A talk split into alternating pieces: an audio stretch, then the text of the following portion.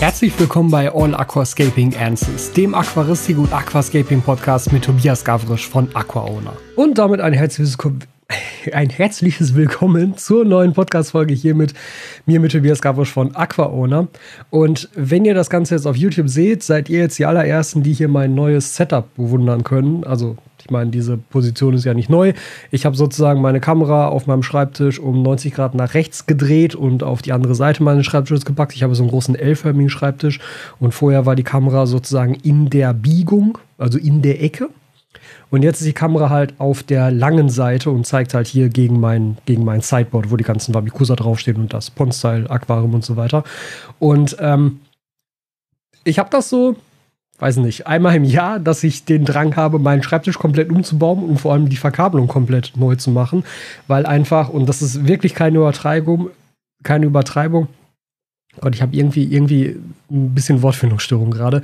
Ähm, also in diesem Schreibtisch sind ungelogen mehrere hundert Meter Kabel verbaut. Ja, einfach mit allem, was hier liegt. Mit den Rechnern, mit den Mikrofonen, mit den Mischpulten, mit den Kameras, mit den Lichtern. Die, allein die Stromkabel, die hier liegen, will ich gar nicht wissen, wie viel das sind, ja.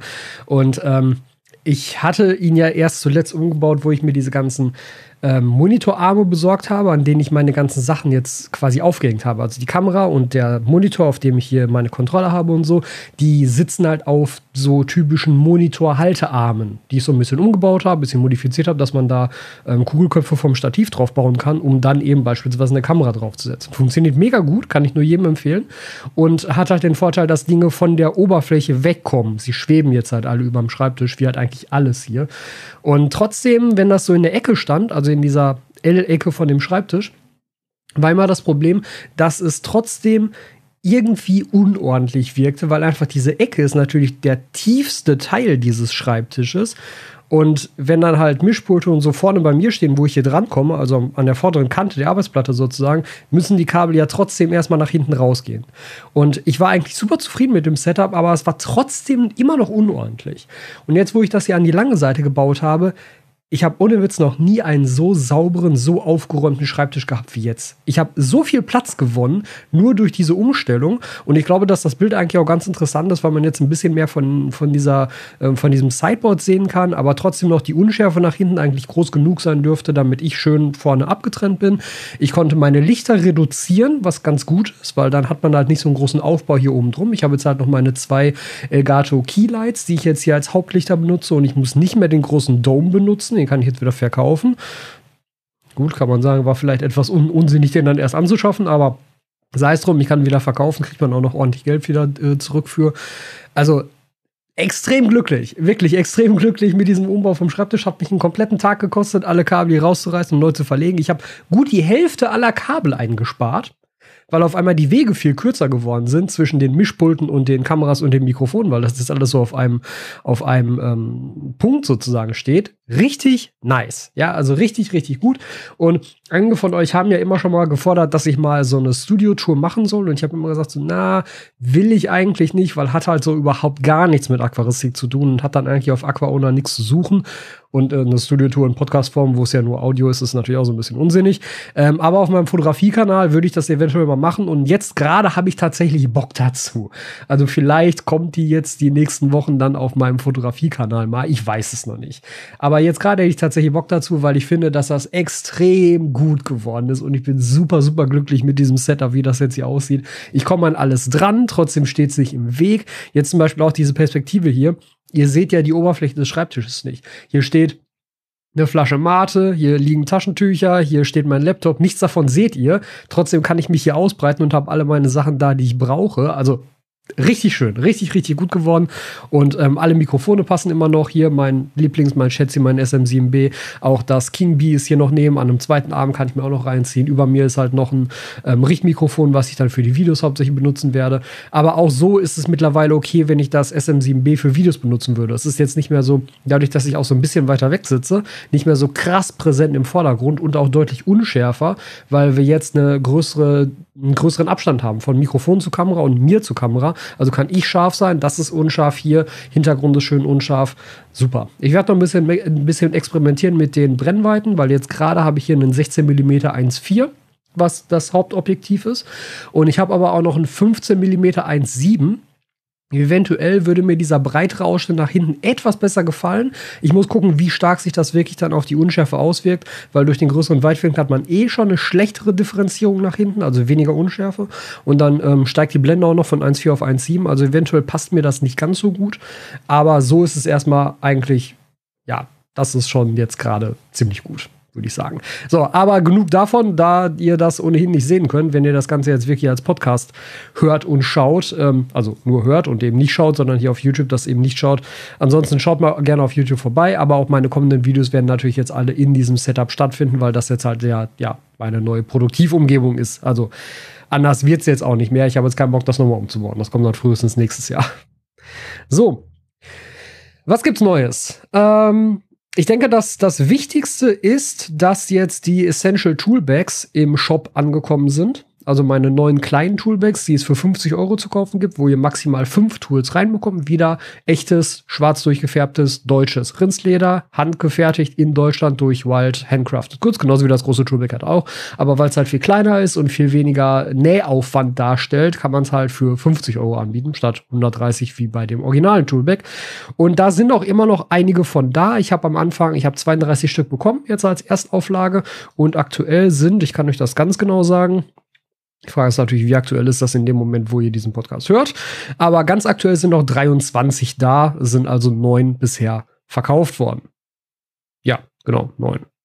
Kann ich dann wieder ergänzen. Da ist nämlich gerade meine Warenwirtschaft falsch gewesen, wie ich sehe. So, jetzt äh, sollte das eigentlich wieder passen. Also, Essential Toolbags, wie gesagt, kleines Leder-Toolbag, wo maximal fünf Tools reinpassen. Das hat, das hat einen Karabiner, man kann sich das wunderbar irgendwo hinhängen. Ich habe das schon relativ lange im Vorfeld ausprobiert gehabt. Also ich kriege ja immer sozusagen so Vorserienmodelle von Damian. Also von demjenigen, der da äh, Wild Handcrafted Good besitzt. Es gab drei verschiedene Modelle mit ganz leichten Unterschieden. Also mal war die Öse für den Karabiner anders, mal gab's noch einen Druckknopf, mal gab's keinen. Und ähm, ich habe die wirklich relativ lange ausprobiert und dann am Ende gesagt, okay, pass auf, diese Variante in dieser Form ist so gut. Wir müssen den Karabiner noch etwas verändern. Der muss ein bisschen größer werden, damit er leichter durch diese Ösen durchgeht. Die Ösen müssen noch halt, ähm, also da muss eine richtige Öse rein, nicht nur einfach ein Loch ins Leder. Äh, und so ist halt jetzt das fertige Toolback entstanden und auch diese, diese Schlau Schlaufen, die in der Mitte sind für das fünfte Tool, die gab es vorher auch nicht, aber sie boten sich ehrlich gesagt an, weil da kann man halt mal schnell irgendwas reinstecken, was gar nicht unbedingt passen muss für die normalen Halterungen, die wir da haben. Also das ist ganz cool. Und ich bin eigentlich auch sehr zufrieden damit, vor allem für den Preis. Und das ist nämlich tatsächlich auch etwas, was früher oder später auch für den Handel kommen soll. Das wird es also nicht dauerhaft nur exklusiv bei mir im Shop geben, also auf Aquascaping Shop, sondern das soll idealerweise auch in den Handel, weil das tatsächlich auch von der Marge her und von den Produktionskosten so kalkulierbar wäre, dass wenn man es in größeren Stückzahlen sofort produzieren würde, dass es so günstig wird, dass man einem Händler da noch eine ja, zumindest einigermaßen vernünftige Marge anbieten kann. Sicherlich nicht so interessant wie auf anderen Aquaristikprodukten, aber besser als nichts. Und vielleicht gibt es da ja interessierte Händler, die Bock darauf hätten, auch dieses Toolbag mit in ihr Sortiment aufzunehmen. Und dann kann man da nämlich auch ernsthaft drüber überlegen, was ja bei dem normalen Toolbag einfach nicht möglich ist, dadurch, dass die Produktionskosten schon so hoch sind. Gut, das ist also diese Sache. Ähm, CO2-Diffusoren, die Inline-Diffusoren sind fast leer. Ich habe schon neue nachbestellt. Die müssten theoretisch auch noch dieses Jahr kommen, hat zumindest Felix gesagt. Wie, wie gut das dann funktioniert, werden wir sehen. Aber ähm, tatsächlich sind da nämlich von den Moment, auch das kann ich euch wieder ganz genau sagen.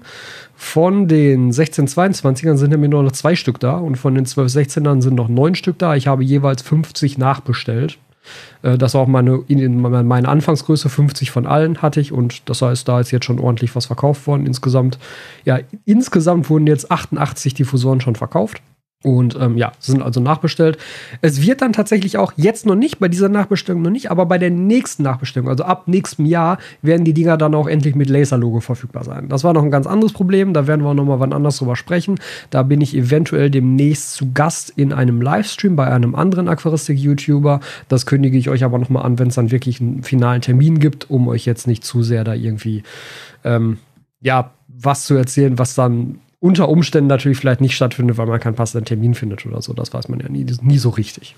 So, dann schauen wir doch mal, was für Fragen von euch kamen. Und ich würde nämlich starten mit einer Frage von Jonas. Und Jonas fragt, ich habe eine Frage bezüglich Rucksackfilter. Ich betreibe aktuell einen Dennerle Nano Cube 20 Liter mit dem klassischen Innenfilter. Den möchte ich aus funktionellen, aber auch aus designtechnischen Gründen gegen einen Rucksackfilter austauschen. Deswegen habe ich mir den Amtra Wave Niagara 190 gekauft. Sagt mir jetzt spontan nichts. Äh, bin damit allerdings überhaupt nicht zufrieden, da der viel zu laut ist und kaum Strömung erzeugt. Der Seacam Title wirkt auf mich recht klobig, ist er auch und ist deshalb auch nicht wirklich eine Option. Nee, also für 20 Liter würde ich den auch nicht nehmen, vor allem weil du da das Problem hast, ähm, dass du den Wasserstand relativ stark senken musst. Ich habe da ja ein Video drüber gemacht über den äh, Tidal und der funktioniert gut, der ist gut durchdacht, also die Funktionalität ist wirklich, wirklich ernsthaft gut und er ist auch sehr, sehr leise, aber du musst den Wasserstand ziemlich stark senken, was für mich dann halt ein Logo in dem Aquarium war, weil es einfach blöder aussieht. Ähm, am 60 Liter Cube benutze ich den Dental Escapers Flow, der super funktioniert, für das kleine Becken aber viel zu groß ist. Meine Frage, hast du für die Beckengröße von 20 Liter eine Empfehlung und hast du schon Erfahrung mit dem Oase Bio Style gemacht? Der macht einen sehr interessanten Eindruck, ist momentan in Deutschland jedoch ausverkauft. Der ist nicht ausverkauft, der war doch gar nicht auf dem Markt. auf den warte ich nämlich auch schon die ganze Zeit. Ich habe ja ähm, einen Kontakt bei Oase also einen Außendienstmitarbeiter, bei dem ich immer meine Sachen beziehe, beziehungsweise den ich dann frage, hey, wie sieht's aus, wann kommt das und das? Und gefühlt frage ich den so alle zwei Wochen so, hey, wie sieht's denn jetzt mal aus mit den Biostyle-Filtern? Und jedes Mal sagt er mir so, ja, komm später. also angeblich stehe ich da auf einer Liste und sollte eigentlich einen der ersten Bio-Styles in Deutschland kriegen, wenn er denn dann endlich verfügbar ist, weil ich will den auch unbedingt haben, weil der soll nämlich mein neues Mini-M betreiben. Ja, das Mini-M unter der äh, Solar Mini, was ich ja neu gestalte, was ich übrigens noch bepflanzen muss. Ich habe die Pflanzen schon hier. Äh, das muss ich mal jetzt die Tage auf jeden Fall machen. Ähm, da soll nämlich eigentlich der Bio-Style dran, der ganz kleine. Aber Oase kann ich liefern, beziehungsweise wahrscheinlich der Zulieferer von Oase kann ich liefern. Und deshalb warten da alle so ein bisschen drauf. Deshalb habe ich da auch noch keine Erfahrung mit. Ich will den aber auch unbedingt haben, weil ich nämlich auch finde, dass der ähm, vom Design her richtig gut geworden ist. Und Oase kann halt eigentlich Filter. Also das haben sie schon häufig genug bewiesen und deshalb setze ich da tatsächlich große Stücke drauf, dass sie meine, meinen bisherigen Favoriten für 20 Liter ablösen. Und das wäre dann nämlich jetzt auch sozusagen die Antwort auf deine Frage. Äh, bei solchen Becken, 20 Liter ist ja so ein klassisches Mini-M oder in deinem Fall halt der Cube, ist ja auch okay. Da benutze ich bisher eigentlich immer den Aquael Versamax FZN Mini. Packe ich dir als Affiliate-Link mal unten in die Videobeschreibung, kannst du gerne darüber kaufen, dann habe ich auch noch ein bisschen was davon. Gibt es bei Amazon. Das ist also gar nicht so das Problem. Ähm, ja, ist halt auch ein kleiner Rucksackfilter in schwarz, recht unauffällig, vom Design her okay. Kein Augenschmaus, ist halt schwarz, aber eben sehr kompakt und klein. Und ähm, den benutze ich halt immer für meine 20 Liter Becken. Auch schon, also, also wirklich schon über Jahre hinweg. Also wenn du dir anschaust, meine früheren, meine, meine ganz frühen Videos, wo ich meine ersten Mini-M eingerichtet habe, die hatten alle schon diesen Filter. Und ich bin mit dem wirklich ernsthaft sehr zufrieden. Und ich benutze den halt schon seit, wie gesagt, seit Jahren. Also ich habe, glaube ich, mittlerweile drei oder vier Stück davon. Ähm, die werden immer mal wieder durchgetauscht, je nachdem, welchen ich gerade benutze. Ähm, und jetzt hängt eben auch wieder einer an dem neuen Mini-M, solange bis der Bio-Style endlich mal kommt. Was ich dir bei denen nur empfehlen würde, ist, benutze nicht diese ähm, dabei liegenden Filterkartuschen. Also, ich kann es natürlich benutzen, solange bis sie dann das erste Mal zusetzen. Dann kannst du sie im Endeffekt weghauen, weil da ist halt so eine Filterwatte drin und so ein bisschen Aktivkohle und so und so, so ein ganz dünner Schwamm, wo du dir denkst, ja, okay, was soll der jetzt bitte hier filtern oder abhalten? Das würde ich einfach alles rausschmeißen und einfach dann diese Filterkammern, die du hast, einfach mit einem Stück Filterschwamm, was ein bisschen feinporiger ist, komplett ausfüllen. Also schneidest du dir halt einfach aus einem großen Stück Filterschwamm was zurecht, was da reinpasst, schiebst das da rein, fertig. Anderes Filtermaterial würde ich da nicht reinmachen, das hat für mich immer perfekt funktioniert. Du könntest theoretisch unten noch so eine winzige Schicht ähm, Biomaterial reinmachen. Also irgendwie Sicam Matrix oder ähm, Siporax oder sowas, dann wahrscheinlich eher das Siporax Mini. Aber da ist halt wirklich nicht viel Platz in dieser Filterkammer. Also sehr wenig Platz, um es deutlich zu sagen. Und deshalb würde ich mir das da sparen, da irgendwie mit verschiedenen Materialien zu arbeiten, sondern das stopfst du einfach mit Schwamm voll fertig in so einem kleinen Becken gibt es ja in der Regel auch keine große Belastung, die da gefiltert werden müsste. Aber das ist eigentlich mein Favorit an dieser Stelle, der Aquael Versamax FZN Mini. Und ja, der Bio-Style, ich hoffe sehr, dass der mich da ähm, noch mehr flashen wird. Also, wie gesagt, das Design finde ich geil, weil den gibt es ja, glaube ich, auch in zwei Farben. Den gibt es dann in so einem Schwarzgrau und in so einem Dunkelblau, was ich auch sehr schick finde. Auf der anderen Seite Dunkelblau nichts anderes ist Dunkelblau an den meisten kleinen Aquarien. Also müssen wir mal schauen, wie gut sich das so einpasst. Trotzdem, ich finde es schick. Also, es gefällt mir gut. Ich habe da wirklich große Hoffnung drauf und ich freue mich, wenn der endlich mal verfügbar ist. Ich glaube, meine letzte Ansage war irgendwann Mitte, Ende Januar. Ja, werden wir sehen, keine Ahnung. Aber sobald er verfügbar ist, verspreche ich euch, seid ihr die Ersten, die es erfahrt, weil hoffentlich ich auch einer der Ersten bin, der es erfährt. Und dann werde ich das natürlich direkt an euch weitertragen. Und eigentlich ist auch der Plan, davon direkt zwei, drei Exemplare zu haben. Eins für mich und dann idealerweise ein, zwei, die ich verlosen kann. Ich weiß nicht genau, ob Oase sich dran hält. Vielleicht sagen sie auch so, ne, ey, wir haben so wenig davon, das geht gerade nicht. Kann alles sein, weiß ich nicht genau, werden wir sehen. Aber den Bio-Style, den werde ich auf jeden Fall in Angriff nehmen, sobald er verfügbar ist für mein neues Mini M hier. Bis dahin bleibt es der Aquael Versamax FZN Mini. Dann machen wir mal weiter mit einer Frage von Olaf. Und Olaf fragt, seit längerem beschäftige ich mich mit dem Gedanken, ein Aquarium anzuschaffen. Natürlich möchte ich es gut einrichten und ein gutes Zuhause den Bewohnern bieten. Allerdings ist mein Problem, dass ich im Haus eine Weichwasseranlage respektive Enthärtungsanlage habe, Ionentauschverfahren. In Foren liest man viel, aber man wird nicht immer schlauer. Meine Frage ist, ob ich zum Wohle der Flora und Fauna auf ein Aquarium unter diesen Umständen doch lieber verzichten sollte. Die eingestellte Wasserhärte beträgt 4, ohne Anlage 18. Vielen lieben Dank, Olaf. Also, ähm, das sind jetzt mehrere Punkte, die es da zu beachten gelte.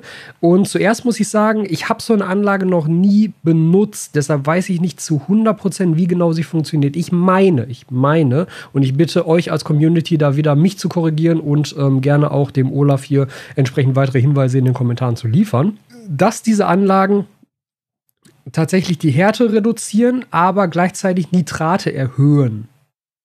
Wie gesagt, meine ich. Falls dem so ist, solltest du auf jeden Fall bei deinem Wasser mal die entsprechenden Nitratwerte messen, weil die natürlich wichtig sein können, ähm, um später eine eventuelle Düngung einzustellen oder halt vielleicht gar keine Düngung zu brauchen. Also eventuell könnte das so ganz, ganz, ganz praktisch sein.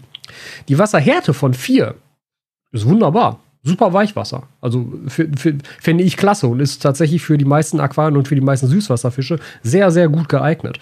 Aber da gilt auch wieder der Tipp, den ich auch sonst immer bringe. Hm, mach sowas nicht abhängig also in dem Fall musst du es natürlich davon abhängig machen. Aber normalerweise würde ich dir mal sagen, das allererste, was du machen solltest, worüber du dich informieren solltest, wenn du dir überlegst, ein Aquarium anzuschaffen, ist nicht, wie groß soll das Aquarium sein, welches Licht soll ich benutzen, welche Pflanzen sollen da rein. Na, Pflanzen vielleicht schon. Aber zuallererst tatsächlich die Tiere. Welche Tiere will ich halten? Und danach richtet sich nämlich, wie groß muss das Aquarium sein? Wie viel Licht brauchen die? Und aber vor allem auch, welche Wasserwerte brauchen sie? Und dann kann man halt gucken, passt das zu dem, was aus meinem Leitungswasser kommt? Und wenn nicht, hast du ja immer noch die Option, und die hättest du hier theoretisch auch, eine Osmoseanlage zu verwenden und oder das Wasser einfach wieder aufzusalzen. Also, nehmen wir mal an, nee, gehen wir erstmal vom Optimalfall aus. Du benutzt dieses Wasser, du hast eine, du, du hast eine GH von 4 da drin. Ist vielleicht noch die Frage, was ist die KH? Weil soweit ich weiß, funktionieren diese Enthärtungsanlagen auch so, dass sie GH senken, KH aber nicht ähm, dass also die KH höher ist als die GH, müsstest du beides mal messen. Also beide Werte sind wichtig zu kennen. Beide solltest du mal messen. Und du solltest auch dann aus deinem Ausgangswasser einmal messen Nitrat, Phosphat, Kalium, Eisen, die vier wichtigsten Pflanzennährstoffe. Um da einfach zu gucken, wo liegen diese Werte.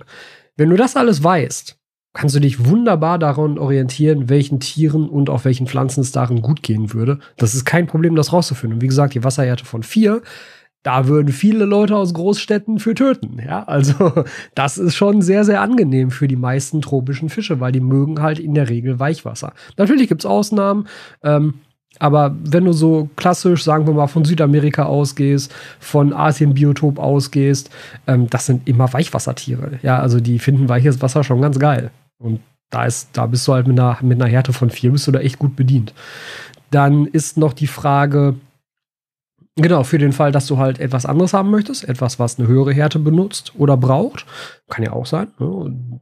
je, je, nachdem, was du da halten möchtest, äh, besteht halt immer die Option, das einfach über Aufhärtesalze wieder aufzusalzen. Das ist kein Problem. Das sind ja genau dieselben Sachen, die du auch benutzt für eine Osmoseanlage. Das sind einfach Salze, die halt GH oder KH oder beides um einen gewissen Faktor anheben. Damit kannst du das halt perfekt einstellen, was du brauchst. Und im Zweifelsfall Nehmen wir jetzt mal an, dass du zwar eine nette Wasserhärte von 4 hast, aber irgendwie Nitrat liegt bei, was weiß ich, 50 oder so, was halt schon echt krass hoch wäre, ja. Also beim, bei der Düngung für ein Aquascape streben wir an Nitratwerte von so 20 bis 30. Das heißt, alles über 30 ist eigentlich echt zu viel. Da wirst du sehr schnell Probleme mit Grünalgen kriegen und so viele Pflanzen kannst du eigentlich kaum einsetzen, dass sie das wirklich schnell genug wegziehen können dabei. Das heißt, das wäre ein Problem. Und dann wäre halt die Option, auch wenn es irgendwie unsinnig erscheint, aber es wäre trotzdem eine Option, halt einfach für dich selber noch eine kleine Osmoseanlage dahinzustellen, die halt dein zwar schon enthärtetes Wasser, aber eben jetzt mit anderen Stoffen angereichertes Wasser nochmal durch die Membran schießt und da halt den ganzen Quatsch rauszieht. Sodass du dann am Ende wirklich null Wasser hast, mit idealerweise GHKH 0 und sämtlichen Nährstoffwerten 0. Und dann kannst du wieder mit dem Aufwertesalz hergehen das ist ja das ganz normale Verfahren, was jeder macht, wenn du eine Osmoseanlage benutzt, völlig egal, ob davor jetzt eine Enthärtungsanlage läuft oder nicht, dass du dann mit einem Aufhärtesalz hergehst und dein Wasser dann auf die GHKH einstellst, die du gerne hättest und die für deine Tiere halt am besten passen.